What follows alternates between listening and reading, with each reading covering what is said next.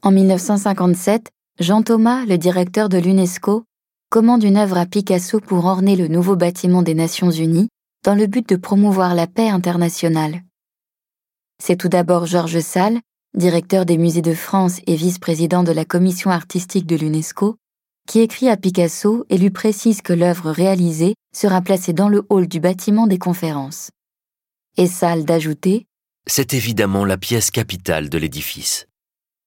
Il indique également que d'autres artistes ont déjà accepté de participer.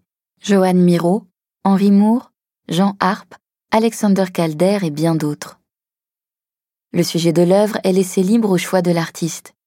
Ce dernier, comme à son habitude, va multiplier les études comme en témoigne son carnet de dessin. Il travaille d'abord sur le sujet du peintre et son modèle, un sujet qui lui est cher. Mais il oriente finalement ses recherches sur le thème des baigneurs et de la plage, un autre sujet que l'artiste a souvent traité. Picasso aboutit finalement à cette composition, des personnages allongés devant une étendue bleutée, tandis que l'un chute. Les photographies présentées ici immortalisent la phase de montage et d'assemblage des différents panneaux de l'œuvre finale.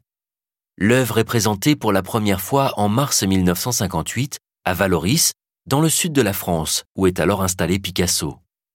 Cette présentation a lieu en présence de l'artiste, de Georges Salle, de Jean Cocteau et de Maurice Thorez.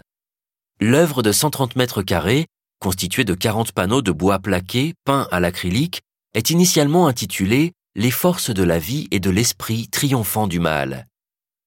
C'est Georges Salle qui la renomme La chute d'Icare. En janvier 1959, Picasso valide par une lettre l'installation définitive de l'œuvre à Paris. Conservée dans les archives de l'UNESCO, vous pouvez en voir une photographie dans la vitrine devant vous. On peut y lire un d'accord accompagné de sa signature. Sachez que le musée de l'armée propose des visites guidées combinées de cette exposition et du site de l'UNESCO situé non loin d'ici, où vous pourrez admirer l'œuvre originale. N'hésitez pas à vous rendre sur le site internet du musée de l'armée pour de plus amples renseignements.